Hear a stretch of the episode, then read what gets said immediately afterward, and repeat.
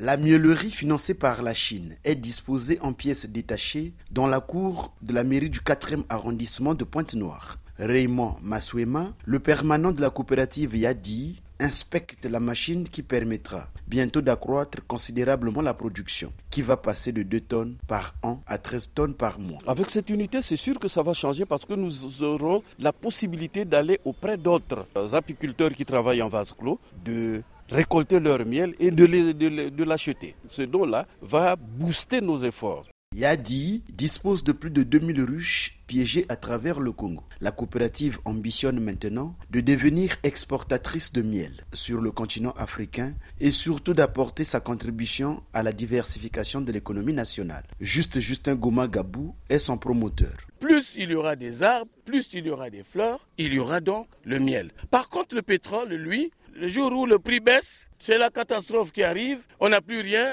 on ne sait plus où est-ce qu'il faut aller, où est-ce qu'on va trouver de l'argent pour euh, réaliser le budget. Un avis totalement partagé par Apollinaire Moulébé, maire sortant du 4e arrondissement de Pointe-Noire. C'est tout à fait normal. Moi, je crois qu'on ne peut pas seulement se focaliser sur le pétrole.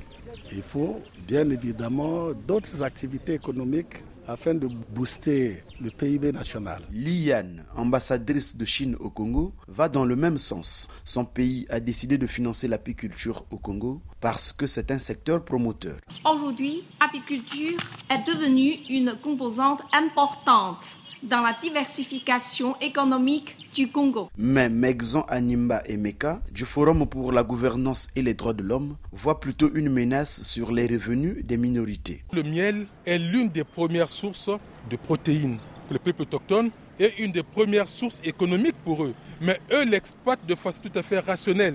Mais lorsque vous venez faire des systèmes de récolte industrielle, vous pouvez créer la rareté de la forêt et donc euh, toucher les moyens de subsistance des populations autochtones, donc renforcer leur pauvreté. Pour lui, l'industrialisation du secteur doit être rationalisée pour ne pas menacer les réserves naturelles de miel. Loïcia Martial, de retour de Pointe-Noire, RFI.